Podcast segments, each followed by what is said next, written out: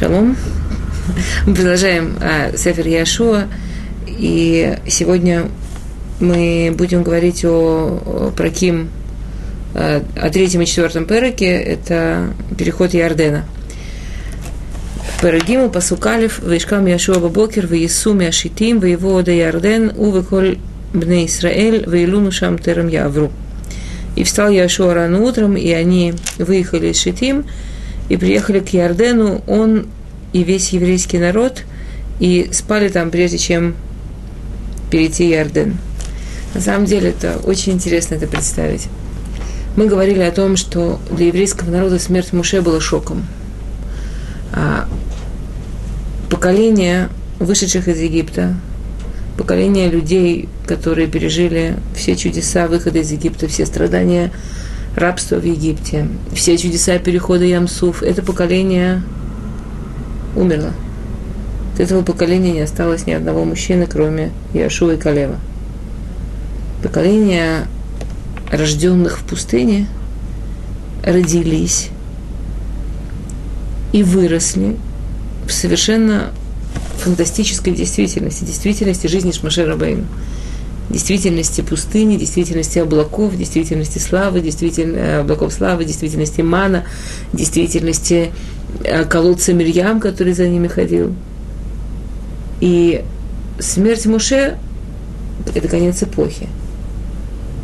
Главным становится Иешуа, о котором мы говорили, как солнце и луна, да, как луна относительно Муше.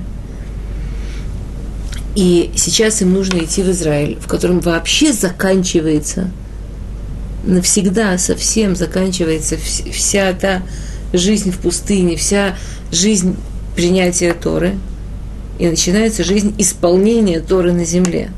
Самое важное, самое главное, страшное, ответственное, страшное. А, они знают, что э, Эрецу Харют Йошвей, они знают, что Ецерара в Израиле очень большой, что так же, как награда – за мецевод в Израиле, она огромная, также и наказание за авирот в Израиле огромное.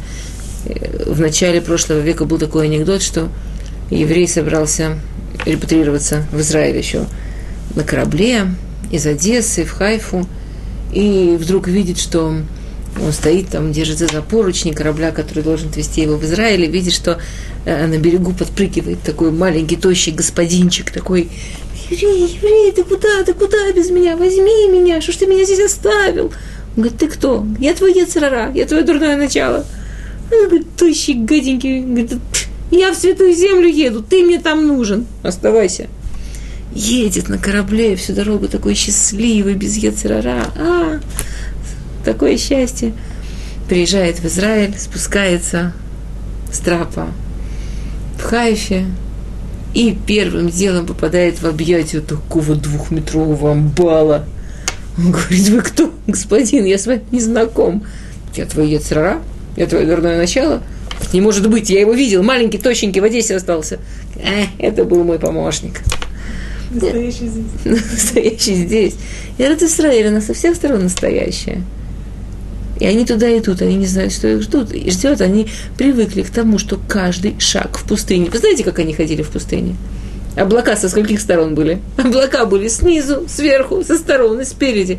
Они как ходили? Они ходили, типа, как мы на эскалаторе. Они становились, облако ехало. Ходили. Они привыкли жить у Всевышнего в руках. Они привыкли жить среди чудес. Это было поколение рожденных в пустыне – это поколение, которое вошло в Израиль, это, это поколение по уровню святости, уровня, какие это были люди. Нам даже представить трудно. И вход в Израиль, да, знаете, как говорят, что невестам говорят, идешь под хупу, входи с правой ноги.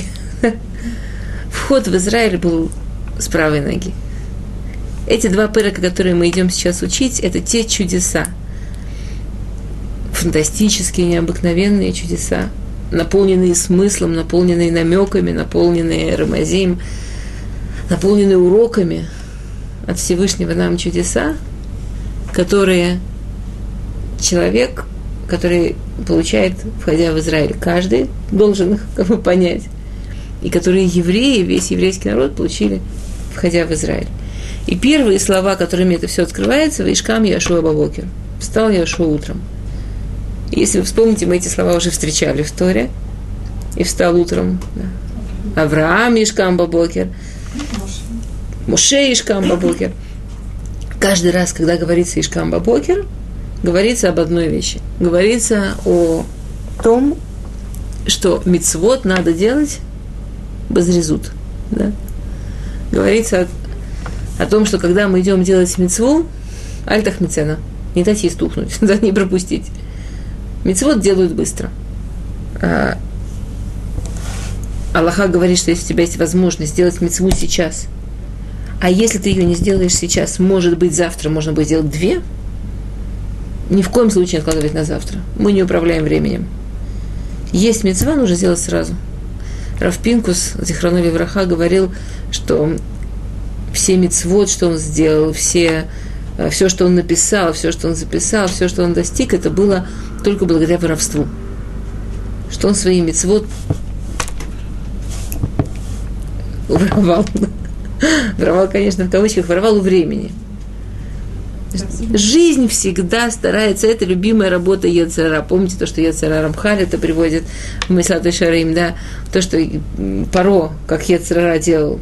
Ой, евреи хотят выйти, надо загрузить работой. Жизнь всегда полна, полна, полна работы. Человек всегда очень занят. Очень занят. Единственная дорога чего-то в жизни добиться – это хватать минуты. Это хватать мецвод. Вот подвернулась сразу. Что-то большое есть, встать утром, встать бегом. А, я думаю, что для женщин иногда мецва, которую надо схватить, это выспаться утром. Но тоже мецва. Тоже мецва. Чтобы силы были. А, написано да, про, про Сару и Мейну, когда она умерла, в Хаесера написано а, в Юха Сара Меашана. Если посмотреть первые буквы, получается Сара Меашана, получается аббревиатура слова Шемиш. Сара Меашана. Шемиш. И есть такой ворд, что а почему Сара называется Шемиш, да, что солнце заходит, а солнце восходит. Почему встает солнце? Это, это, это же פירוש приводится в Куэлет. Почему встает солнце? Что солнце встает, есть два вида как солнце может стать. Есть רשע, что называется רשע. Человек, а, жизнь тяжелая, все так трудно, все так сложно, одеяло теплое, вообще ничего не хочется. Но солнце щекотит нос, деваться некуда, приходится вставать. Есть цадик. Кто такой цадик? Что у него в жизни очень много есть что делать. Он очень занят в жизни у него в жизни есть куча-куча всего. Его планы такие важные, их так быстро нужно сделать, и столько мецвод подобрать, что солнцу некуда деваться, надо для него встать. Цидиким Михаим Хаегем, Рашаим Хаегем, Михаиму там. Праведники заставляют жизнь быть живой, заставляют вставать солнце, а Рашаим жизнь заставляет их жить. Ваишкам Яшуа Бабокер. Яшуа встает. Начинается жизнь с того, что да, Яшуа встает. Итак, если мы представим себе это раннее утро 9 Ниссана, понятно, почему 9 помните, мы говорили месяц со смерти Муше, זין אדר, זין ניסן, זין חית טית, три дня מרגלים, на третий день 9 מרגלים вернулись, и вот утро 9 Ниссана – еврейский народ перешел к берегу Ярдена, прямо напротив Ерехо. А сегодня, если мы смотрим на Ярден, сегодня Ярден очень обмельчал. Но даже сегодня, смотря в какое время года, даже сегодня Ярден летом и Ярден в Нисане, это разные, разные вещи, когда тают снеги с Хермона, снега с Хермона – и вся вода и Ярден становится действительно приличной речкой. А когда мы же говорим про времена, когда Ярден был судоход, судоходным, когда Ярден был реально судоходной рекой в обычное время, тогда что же было в Ниссан, когда туда вся вода спускалась? А, и Иошуа говорит, в имя Цешлушата Ямим, в Явру, Ашутрим Бекерова Механе, в Яциву это Амле и Мор, Киратхем это Арон Брит Ашем Элокехем в Куаним, Левиим Нусим Уто, в Атем, Исумим Хумхем, в Элху Ахарав. И начинается подготовка к переходу Ярдена, и народ готовит. Позже Яшуа скажет, вы Агдишу этот смыхем в следующем суке. «А, подготовьтесь, сделайте чуву, подготовьтесь, что будет что-то особенное, будут чудеса. То, что будут чудеса, они поняли сразу, потому что обычно, здесь сразу при переходе Ордена есть две принципиальные разницы с тем, как евреи ходили в пустыне. Да, мы все знаем, что был определенный порядок, как евреи ходили в пустыне. Было четыре, по три колена, четыре флага, так называемых. Да? Первым шло царское колено Иуда, значит, шло два флага, потом Куаним, Левиим несли Арон, семья Киат из Леви несла Арон, и потом два флага. Да, это то, как они шли. Да? Здесь сразу нас предупреждают, что порядок входа в Израиль будет другой. Во-первых, Аарон понесут Куаним. Это первый раз в истории, что Аарон несут Куаним. На еврейский народ это произвело огромное впечатление. Аарон несут Куаним. То есть то, мы, мы боялись, что то, что мы уходим из пустыни, идем в Эрец Израиль, мы понижаемся с точки зрения святости. А мы идем, когда Аарон несут Куаним. Получается, святость еще повышается. Это, это очень интересный вопрос, да. Скажем, например, человек делает шуву. И всегда в начале шувы есть такое ощущение, какой-то период в начале шувы есть такое ощущение, что Всевышний несет человека просто на руках, и все получается, или там люди женятся. Есть какой-то такой период перед свадьбой, перед хупой, прямо подарки с, с неба сыпятся, и все прямо вот так вот оно само получается. Маленький ребенок. Мама его за ручку уводит, и ему не нужно думать, как заработать и как сварить обед. Кто находится в лучшей позиции? Ребенок, которому не нужно думать, как сварить обед, или мама, которая за все отвечает? Бальшува, который в начале дороги Всевышнего как будто за руку ведет, или Бальшува, которого Всевышний же отпустил и говорит, а теперь ты сам. Мы живем в мире, в котором есть очень большая путаница между легко и хорошо. Мы привыкли к тому, что то, что легко, равняется хорошо, то, что трудно, равняется плохо. Мы видим, что в мире Всевышнего это не так. Легко это может быть подготовка. Каждый раз, когда человек поднимается выше, переходит на следующую ступень, ему нужно сделать усилие. Поднять ножку на ступеньку – это усилие. Идти наверх – это усилие, это нелегко. Катиться вниз всегда легко. Тащиться наверх всегда нужно. Это непросто. Евреи видят, что то, что они входят в Эрц Израиль, где никто не будет их вести, а нужно будет идти своими ногами, где их мецвод будут наши, где мы возьмем Тору и будем ее воплощать в действительность мы. Это будет нелегко. Но святость получается еще круче. Куаним несут Арон. И более того, что им говорит этот посук? Арон пойдет перед народом. Не в середине, перед. И когда они подходят к Иордену, и когда начинаются а, чудеса при переходе Иордена, да, что там случилось? Если мы коротко нарисуем план того, что там случилось. А, в Йом Риашу или Куаним, Леймур, Сууэт, Аарон, Брит, Виявру Лифнеам, Виисует Арона Брит, Вилху Лифнеам, да, вы несете Арон, идете перед народом, и Яшуа говорит, что в момент, то есть если мы представим себе, что это Ярден, Яшуа говорит, в момент, что Куаним поставят, то есть вот Куаним несут Арон, да? в момент, что Куаним ставят ногу Ярден встает, и это не Ямсуф. Ямсуф был статичен. Поэтому он встал как Шаарим, да, как такие ворота. Ярден встал как стена. Причем одно из чудес, которые там произошли, что как бы то, что, мы, то, что, то, что мы говорим в Таилим, Ярден Ясув Ахор. Ярден потек в другую сторону. Вот я воды в Ярден, ну как по закону всем природы сверху вниз, текут с Хермона и так далее.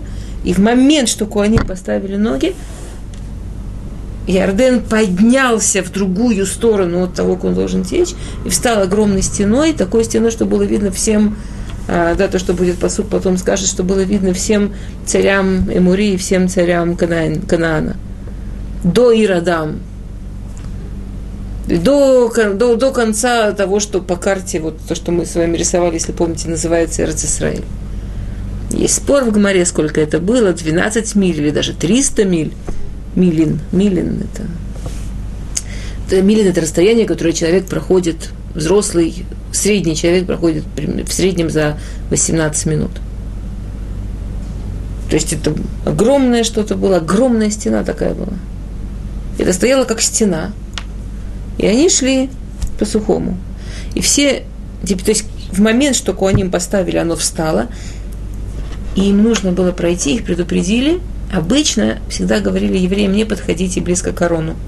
Да, всегда было расстояние между Арона Брит и где идут люди. Ну, так же, как в храме, Кодыш Кадашим, где стоит Арон, мы знаем, что нельзя входить. И вдруг, когда они переходят Иордан, им говорят, не не подходите, а не отходите, не отдаляйтесь от Арона Шем дальше, чем 2000 ама, дальше, чем Тхум Шаббат. И написано, что они все прошли как бы между стенками Арона.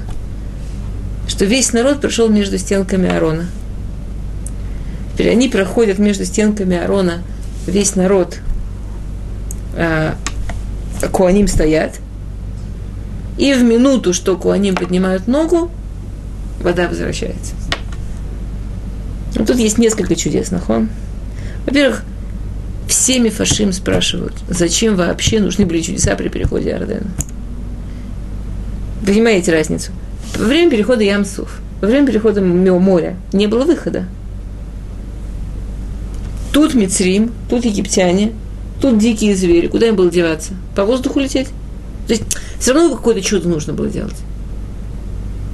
При переходе Иордена, Ир Ерихосу Герет Мисуберет, они там в Израиле были так напуганы, все истории с э, Муав, Самон, со всеми этими войнами, с царями с той стороны Ярдена, что они там сами себя закрывали хорошо-хорошо. Они сами себя чудесно закрывали, никто евреев не трогал, все очень боялись. Помните, как Рахаб сказала, Янусу либам, у них сердца растаяли от ужаса. Почему Всевышний делает такое чудо? Почему Всевышний переводит евреев в Израиль чудесами? если мы вспомним то, с чего мы начали, ощущение евреев, как, чего они боялись, о чем они переживали. Есть такая, да, такой посука и племя Ашем Давар. Что такое слово пели, чудо? У нас есть чудеса, есть, а и племя Ашем Давар, да. Есть Дерехатева, есть дорога природы. Чем они отличаются? Чудеса – это что-то вне законов природы. Тот, кто сотворил мир, он может его менять. Но тот, кто сотворил мир, он сотворил в первую очередь законы природы. Мы живем, мы общаемся со Всевышним, или это было когда-то давным-давно, в фантастические времена, когда были чудеса. Или чудеса происходят постоянно. Что такое чудеса? Мы живем в мире темноты, да? мы живем в Эстер. Мы живем в состоянии мира ближе к Магеллат Эстер, чем к Яшуа. Мы живем в мире, в котором Всевышнего нужно постараться, чтобы рассмотреть. Но то, что хочет показать Всевышний, вы сейчас переходите из состояния жизни, когда жизнь была сплошное чудо пустыни – в состоянии жизни, как нужно жить на земле. Это все чудо. Это все чудо. Физический мир определяется пространством и временем. Вот оно пространство, среди двух стенок корона. И весь народ проходит сквозь две стенки Арона. Сколько это две стенки Арона? Несколько амод. Десять амод еще самое огромное, но это меньше. И весь народ ну, проходит через две стенки. Нет пространства и нет времени. Куаним, мы что сказали? В минуту, что Куаним поставили ножку, да, там написано очень красиво, Тиблюец, да, что они намочили пальцы ног. В минуту, что только они поставили ногу в Ярден, вода встала. В минуту, что они ногу подняли, вода вернулась. Вопрос. Они что, утонули? Еще раз. Ярден, река, окей? В минуту, что они поставили ногу, вода встала. Они, или, как вы себе представляете, или они, сгребая ногами, шли до конца Ярдена. В минуту, что они подняли ногу, вода вернулась. Где Куаним? Написано Куаним Нусей Арон с другой стороны. Как они там оказались? Говорит Раши. Это, это не Раши говорит. Арон Нусей Анусав. Это мы думаем, что мы несем Арон. Что в Ароне лежало? Тора. Это мы думаем, что мы ее несем. Знаете этот метраж про голубя? Есть в Берешит знаменитый метраж про голубя. Когда Всевышний творил птиц и животных, то голубя Всевышний сотворил без крыльев. Приходит голубь к Всевышнему, говорит, Всевышний, я такой маленький, такой слабенький, ножки слабенькие, зубки маленькие, как я буду врагов защищаться? Помоги мне, Всевышний. Пожалел Всевышний голубя и дал ему крылья. Приходит голубь к Всевышнему через неделю, говорит, Всевышний, я такой маленький, такой слабенький. Зубки маленькие, ножки слабенькие. Теперь еще два тяжелых крыла с собой волокать. Волочить. Всевышний сказал, голубь, крылья, чтобы летать. Крылья можно волочить, и крылья можно летать. Нам кажется, что мы несем на себе Тору. Нам кажется, что мы волочим на себе мецвод. Знаете, как это известная манца а, Дубнера, что у Гади Полок есть чудесные картинки на нее, что бедный попросил у богатого разрешения поднять ему его чемодан. И он пыхтит, старается, пот с него льется, волочит чемодан. И богатый с верхнего этажа ему кричит, это не мой чемодан, не мой. Он говорит, как ты знаешь? Мой легкий. Если тебе так тяжело, не мой чемодан. Крылья, чтобы летать. И когда евреи переходят в Эрц Израиль, в Эрец, жить на земле, исполнять Тору там, где ее нужно исполнять, жить по Торе. И им очень страшно, как же они это будут делать Бедерах Тева, как же они это будут делать без чудес. Всевышний говорит, ребята, это крылья. Это что-то, что я видел, видел, сделал, чтобы вам летать. Не надо это волочить. Арон нусе анусав. Оно тебя несет. Окей. А, следующее. Э, интересно, да, что все время, что они переходили,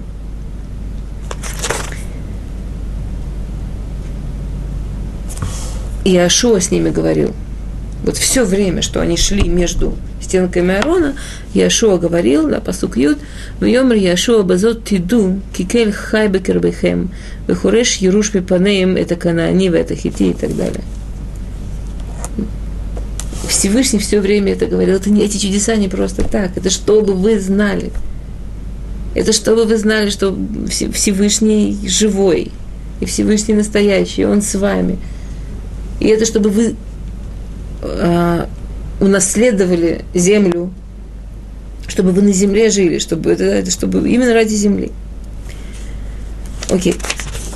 И еще да, два очень интересных, э, два очень интересных действия, которые они должны были сделать во время перехода Иордена. Это э, я смотрю, что я еще такого важного не сказала. Интересно, что три раза в истории было, что Куаним несли Арон. На первый раз это сейчас, второй раз, когда ходили вокруг Ерехо, и третий раз, а, когда возвращали в Сефер Малахим, когда возвращали Арон от Плештим на место. То каждый раз, когда был Ерехо, это мы говорили, это ключ к Израиль, и в Сефер Малахим, когда практически потеряли Арон и вернули, вот Всевышний вернул то, что делали люди, каждый раз, когда был какой-то шлаф очередной Малахим, есть цепочка, вы знаете, есть цепочка, как может прийти Машех. Есть необходимые мецвод, что нужно сделать, чтобы мог прийти Машех. Нужно прийти в Израиль, уничтожить Ималека и, и, и сделать царя. Это необходимые шлавим, необходимые ой, как шлавим, э, ступени, чтобы мог прийти Машех. И они сейчас делают первые, они сейчас приходят в Израиль. Интересно, что да, перед э, воцарением царя это будет опять, когда они будут нести Арон. А, в Соте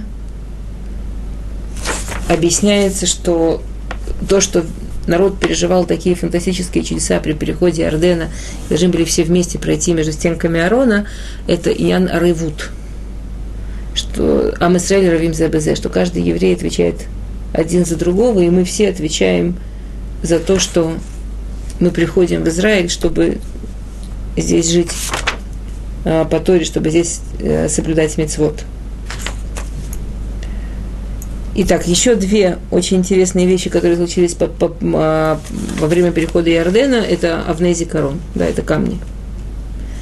На самом деле это тоже было чудо, потому что если мы посмотрим на размеры камней, это всего, э, сколько было камней, вы помните? Очень интересная история, что Яшуа сказал 12 людям взять по камню из Иордена и перенести на сушу, они их не оставили совсем на берегу Иордена, они их подняли немножко выше на гору Иваль, и мы будем это позже учить. Из этих камней сложили жертвенник, на котором написали э, коротко основные заповеди, которые нужно знать как раз не только евреям. Это 12 знаменитых камней, про которые более-менее все знают. Интересно, что дальше написано, что кроме этого было еще 12 камней, то есть всего было 24 камня, которые собрали с берега и вернули в Ярден. Я читала воспоминания э, какого морехода, который ходил в 19 веке по Ярдену. Он писал, что первое, чему учили мореходов, которые ходили по Ярдену, это опасные места, например, месту, где камни Яшу. Что эти камни нужно уметь обходить.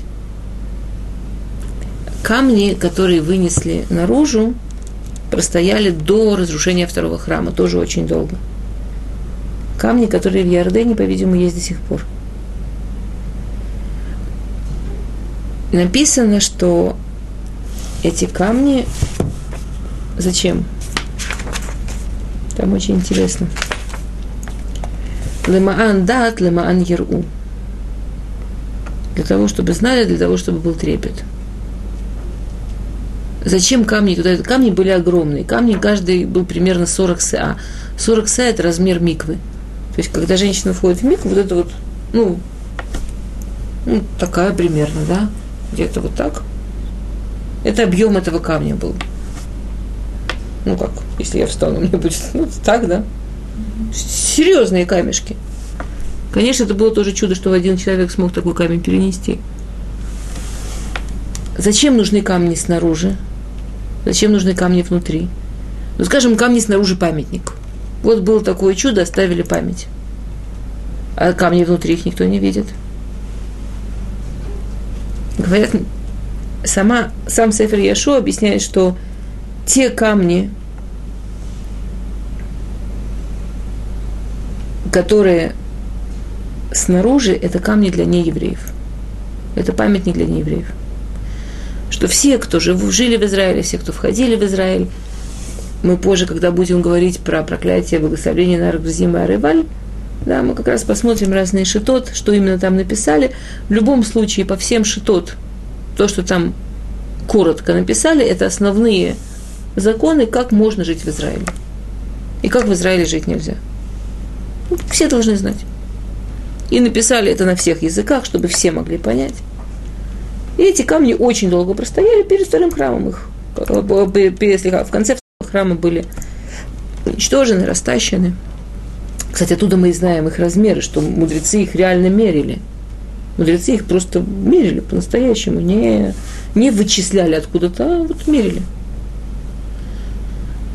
Камни, которые внутри Иордена, это камни для Ам Исраиль. Это камни для еврейского народа. Эманда Дорота Харим. И вопрос, но мы же их не видим. Они же под водой. Все время дат. Да, от знания оно все время. Есть разница. И, в общем, это одна из основных работ еврея.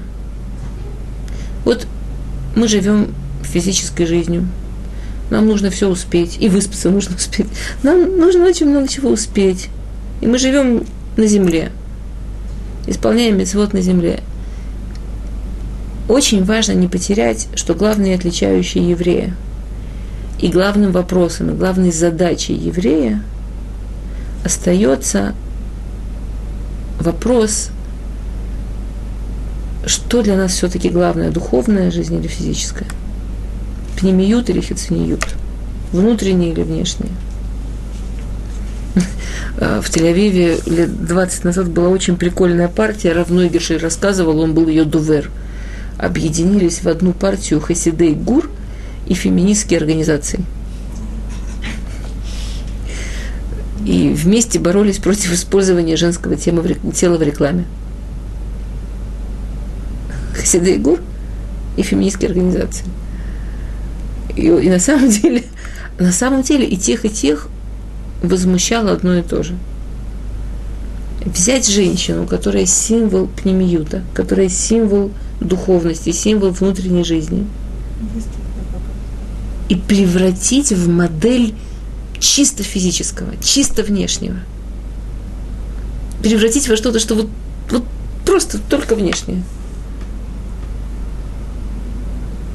Равно еще рассказывал, что его на телевидении спросили, а чем же вы хотите, чтобы мы рекламировали машины, с чем же вы хотите, чтобы мы рекламировали? Да?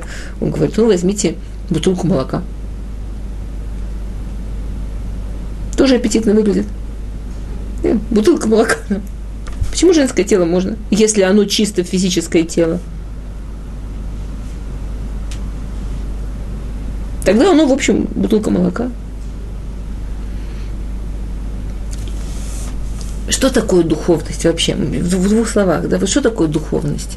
Это очень, очень, очень важная вещь. Что такое пнемиюда? Что, что, что такое, что у нас что-то внутри происходит? Это очень интересно. В момент, что мы это высказываем, в момент, что мы это показываем, в момент, что мы это преподаем, это прекращает быть внутренним. Это становится внешним. Нагмара это объясняет на модели учитель-ученик, Рав Талмит.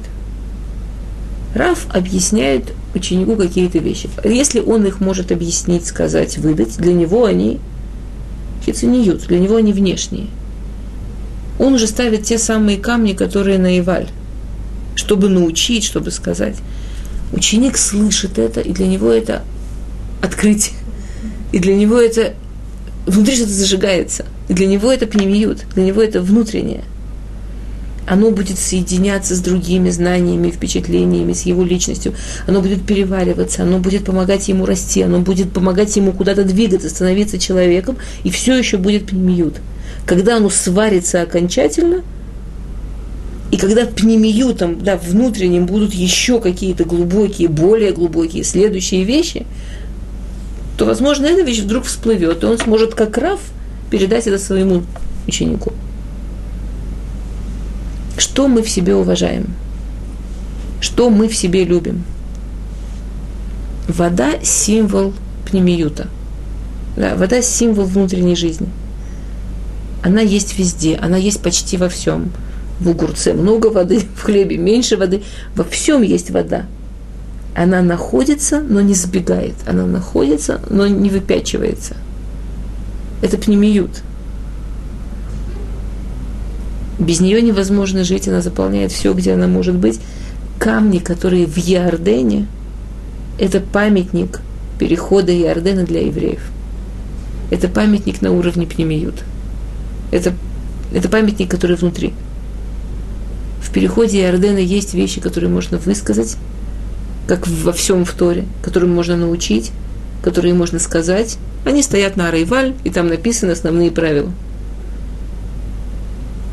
проклят тот, кто проклинает отца и мать, благословен тот, кто помогает отцу и матери. Проклят тот, кто делает идол, благословен тот, кто не делает идола. Простые правила, четкие. Но главное в Торе, главное во всем, что мы учим в Торе, в Яшуа, это то, что это делает с нами. Это то, что происходит внутри, это то, что невозможно высказать. И это та настоящая, та внутренняя точка, та точка, которую невозможно увидеть сверху, которая главная в Ядуте. И это и то, что мы живем на земле, и то, что мы делаем митцвот на земле, не отменяет, а дает дополнительный опыт, дает дополнительные силы, дополнительные возможности. Но очень важно помнить это, и памятник для евреев, он под водой. То, что, то, что невозможно высказать. Окей. А, и Итак, 9-10 евреи переходят Ярден.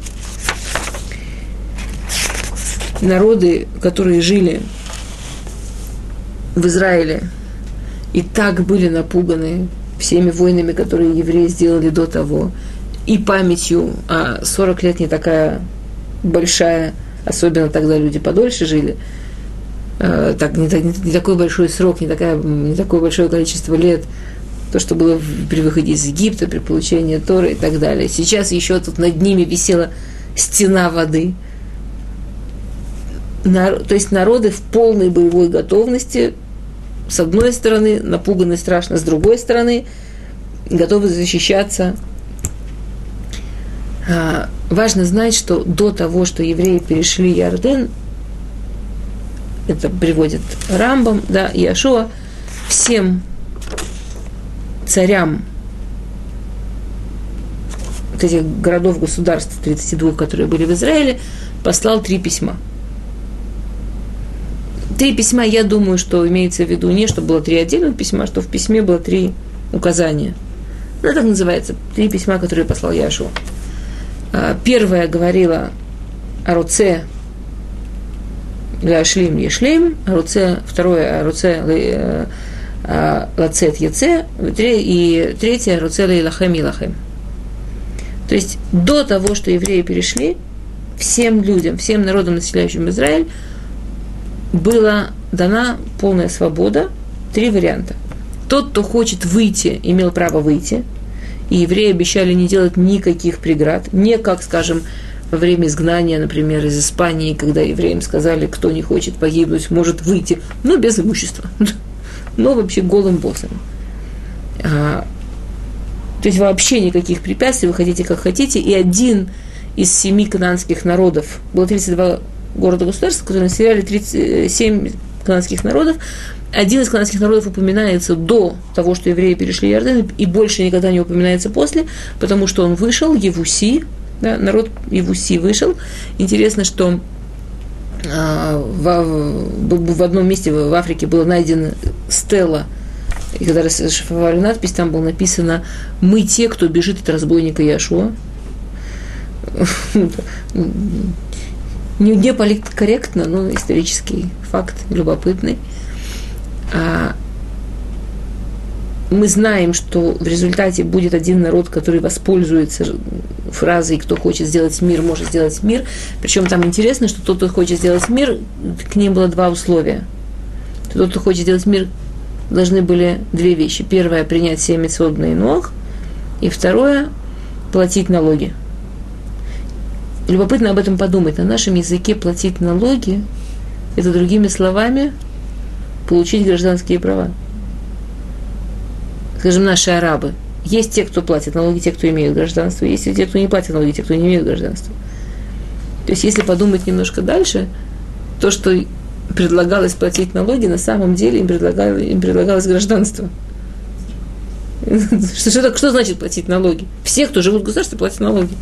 Это не в рабство их всех. И третье письмо, что тот, кто хочет воевать, будет воевать, и там был приведен посок истории, да, Всевышний говорит, что все канадские народы, которые останутся на территории Израиля, нужно уничтожить всех, поголовно вообще всех, включая женщин, всех. То есть народ, который решил остаться, должен был знать, что это не будет война мягкая, что это не будет война «мы победили, ешь». Это война должна была быть очень серьезной, что местного населения должно было остаться. И если мы немножко заглянем вперед, все проблемы, которые были потом в Сефер Шофтим, в Суде, в Сефер Малахим, в Царство, это от тех, кого не убили, от тех, кого оставили. Всевышний не просто так эту мецву давал. И вот народы Израиля, которые выбрали остаться, и они знают, что воевать с ними будут не на жизнь, а на смерть. И они готовы к войне, они вооружены, очень опасны, и они действительно сидят в своих городах такие очень-очень вооруженные, очень готовые к бою. И евреи перешли Ярден. Вот, были тут, тут Ярден, тут население Израиля. Евреи перешли Ярден. И сейчас они стоят прямо, так сказать, у них, у них-то крепости, им-то есть где окопаться, а евреи в открытом месте практически. И что делает нормальный, обычный народ, когда находится вот теперь уже на территории врага?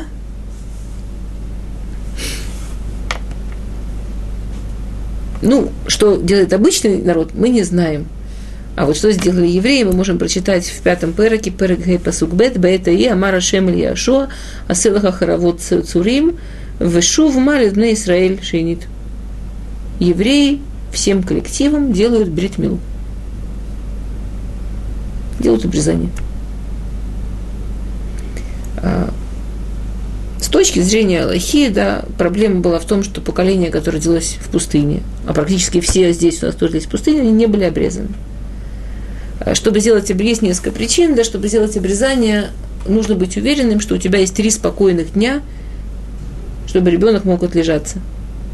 В пустыне они должны были готовы в любую секунду встать и идти за облаком. И хотя на самом деле 39 лет они провели на одном и том же месте, но они не знали этого. Они должны были готовы, и они были готовы в любую минуту встать и пойти так как у них не было возможности быть уверенным, что они смогут ухаживать за младенцем, ну, ничего себе не было возможности ухаживать за младенцем. Мы только что говорили, что они там не шли, а ехали, что эти облака их защищали со всех сторон, что там было идеальные условия. Эйнсум химелянес. Рассчитывать на чудо мы не можем. Не было же никакой гарантии, что это чудо будет и через пять минут тоже нельзя было делать бритмила. Есть пируш, который говорит, что бритмила нельзя было делать тоже потому, что все время был хамсин, все время был а, восточный ветер, очень низкий, очень много песка, и это а, очень сильный, и это была большая опасность заражения. Так или иначе, войдя в Эрец Исраэль, у евреев нет бритмила. А мы знаем, что Эрец Исраэль, ее получают за бритмила. Да, почему здесь арабы удержались а крестоносцы сколько раз не завоевывали лихо, за несколько лет вылетали назад. Это Всевышний сказал Авраама Вину, Эрец Исраиль заслугу Бритмила. А евреи сюда входят, у нас нет Бритмила. Говорит Всевышний, срочно сделай Бритмила. А то, что это говорит Всевышний, я понимаю. Но вы представьте, насколько переход Иордена вернул евреям ощущение, вернул еврейскому народу ощущение, что Всевышний с ними через Яшуа, так же, как он был с ними через Муше. Какой бетахон, какую уверенность нужно иметь, чтобы практически в открытом поле, перед лицом 32 вражеских государств, которые ничего не хотят, кроме как тебя уничтожить, вся еврейская армия в едином порыве делает бритмила. То есть полная невоенная способность на ближайшие три дня. То есть вы же понимаете, что разведчики не спят, и как бы это не то, что они могли там как-то спрятаться, чтобы их никто не заметил, что они бритмила сделали, теперь все отлеживаются. Ни одного вопроса, полная уверенность, и весь еврейский народ, и вся армия делает бритмиля и лежит три дня, зато через три дня, встав после бритмила, евреи абсолютно бы кошер, абсолютно готовы, абсолютно сильны, чтобы, наконец, что сделать? Отпраздновать Пейсах. Еще через три дня как раз начался, как раз начинается Пейсах. Какая война? Нам не до войны. Еврейский народ, Баруха Шем, пришел в Исраэль, Брит Мила, Пейсах, у нас мецвод. Мы сюда пришли мецвод делать. Мецву нужно брать ту, которая приходит. Мы сказали, чтобы не стухло. Ну, Альтах Мецена. Кончилась мецвод Пейсах, пойдем воевать. Это тоже большая мецва.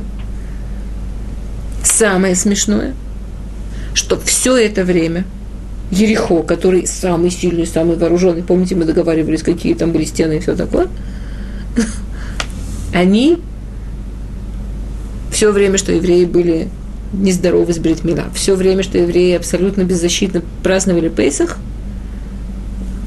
Сугерет ми сугерет, они себя на еще один замочек закрывали, и еще на замочек себя закрывали, и еще себя перекрывали, и еще придумывали, как бы себя получше закрыть. Они лахем и тхем, в этом ты хорошо, говорит Всевышний. Я за вас буду воевать. Если вы делаете мои мецвод, если вы делаете то, что я от вас жду, я за вас воюю. Вы можете отдыхать. Да? Это то, что как раз и произошло.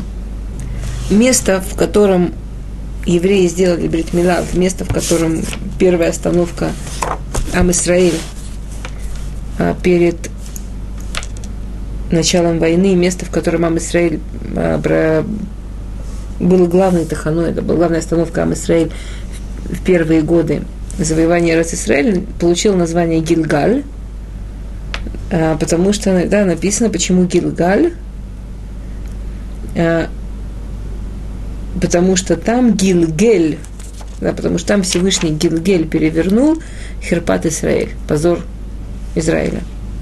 Что быть необрезанным – это самый большой позор, который может быть для евреев.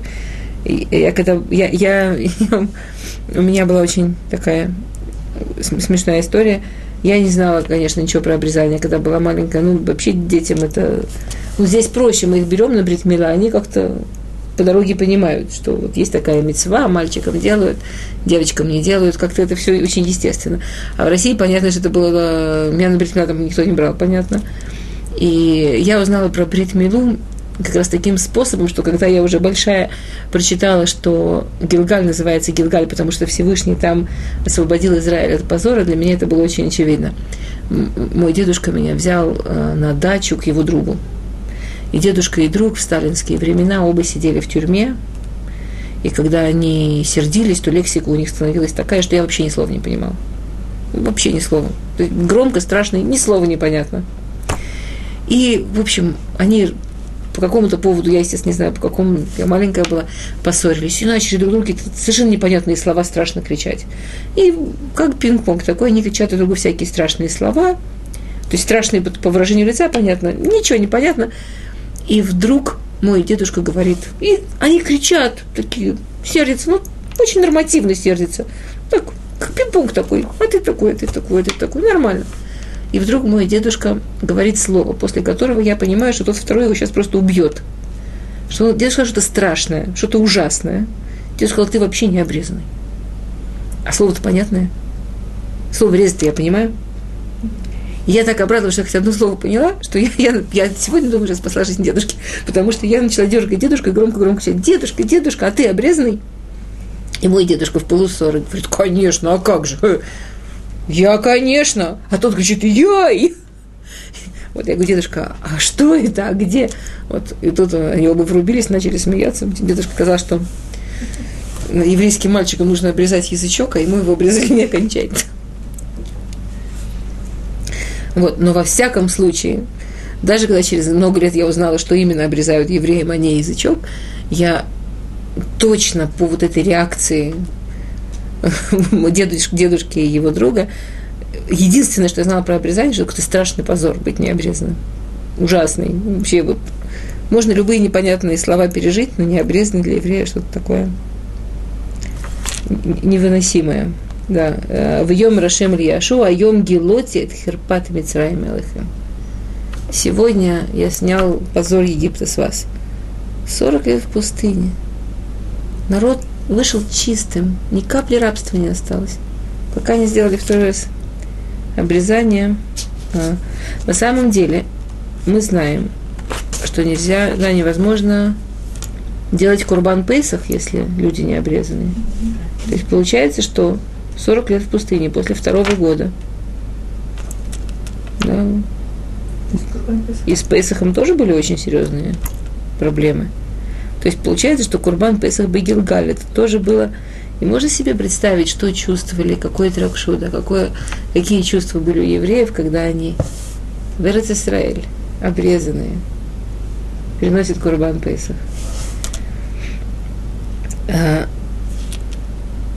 и после Песаха первый раз евреи начинают есть выехлу митву атарец, начинают есть не ман, не лехам минашамаем. Знаете, какая браха была на ман? Мойцы лехам минашамаем. Начинают амойцы лехам минарец, пришли на арец. Начинается амойцы лехам минарец. А, окей.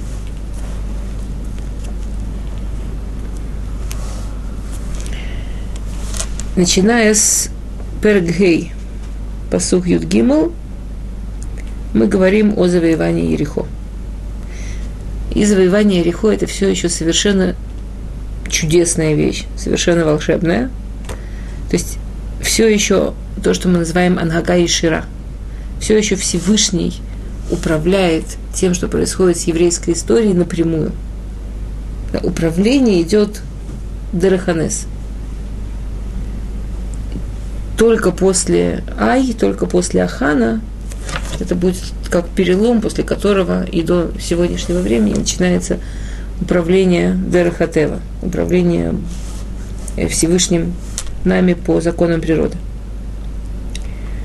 Ты бьет Яшуа и Ерехо сагерет мисугерет, мипней бе Исраэль. Да, это, это меня всегда очень развлекает. Евреи делают обрезание, развлекаются, празднуют Песаха, они себя сугерет мисугерет, они себя на, замок, на замки закрывают. Эйн юцева эйнба. Чем больше евреи отдыхали, тем они строже все делали в такой степени, что к моменту, что евреи уже заканчивают праздновать Песах, эйн юцева эйнба. Там вообще был закон, запретивший выходить и входить. Вообще все, совершенно город тотально закрыли. И Иошуа проходит недалеко от Ерехо, смотрит, как лучше нападать, делает какие-то необходимые подготовки. Вейса и нав в Ере, вейины иш умедлен И Яшуа получает пророчество, Яшуа встречает ангела. Спрашивают Мифаршим, как Яшуа знает, что это ангел. Из, мы это видим из сука. И он поднимает глаза и вдруг увидел, вот иш умедлен Слово «иш» – это всегда или очень важный, или ангел. Слово «иш» – оно из всех значений человека, но, значит, или очень важный, ангел. Говорят, Мифаршим только что не было, и вдруг стоит. Да? А, Вехербо шлуфа едо. В каком виде он показался Яшуа? Показался Яшуа как человек, который стоит напротив него с обнаженным мечом. Вейлех Яшо Ила Вейомарлу. Яшо приближается к нему и говорит, Галону ата им до царейну. Ты за нас или за наших врагов? Вейомер ло, кеани сар цвашем, атабати. Я сар цвашем, я министр армии Бога, Гавриэль, и сейчас я пришел, то есть что он ему ответил? Я со стороны Всевышнего. Ты. Иошуа спрашивает, ни одна война, которую вели евреи в древние времена, не была войной без Нави. Помните в Сефер Шуфтим, это вот а, на прошлой неделе была а, по, а, то, что мы читаем после чтения Торы, а втора было про двору, что Барак ей говорит, пойдем со мной на войну. И же, женщина не ходит на войну. Она ему говорит, иди сам. Он говорит, я без тебя не пойду. В такой степени, что Ора ему говорит, Тефес, ты как на ноль умножил все свои заслуги, если ты меня так заставляешь идти, если ты меня это берешь на войну. Чего боится Барак? Почему Барак берет двору? Не было такого пойти на войну без пророчества. Евреи воевали, и никто не погибал. Шли на войну только по слову пророка, и никто не, не, не было такого, что на войне погибали. Евреи не погибали. Сколько человек погибло за всю войну, за все семь лет войны за, за Израиль? Когда уничтожили большую часть населения страны, сколько евреев погибло? Не евреев большая часть населения погибла, кроме вот этих границ Плештим, что я вам показывала, помните? Сколько евреев погибло? Один. Мы будем говорить через, через Один. За всю войну один человек. Яшуа идет утром, и он получает пророчество. Не просто пророчество, а перед ним стоит ангел. Стоит ангел с обнаженным мечом, с двух сторон острым. Говорит Мидраш, Всевышний ему каждый раз повторяет и показывает, ты идешь завоевывать Эрц Израиль. Я тебе помогу во всем, да, как в первом пыроке, везде, где твоя нога ступит, твое, твое будет. Но только иди с мечом Торы. Почему меч Торы заострен с двух сторон? Тора – это два в одном, устное и письменное. Если ты, да, что, что значил этот меч? Если ты воюешь по любым причинам, потому что ты гордый воин, потому что людям нужна земля, по любым причинам, им тоже нужна земля, у них тоже есть гордые воины. Если ты воюешь, потому что это земля, которую я специально создал для того, чтобы здесь жили евреи, работали Всевышнему, если ты воюешь Торой, каждое место твоя нога. Он спрашивает ангела, ты за нас, ты за наших врагов? Говорит ангел, я за Всевышнего. Если ты за Всевышнего, я царство Ашем. Все открыто.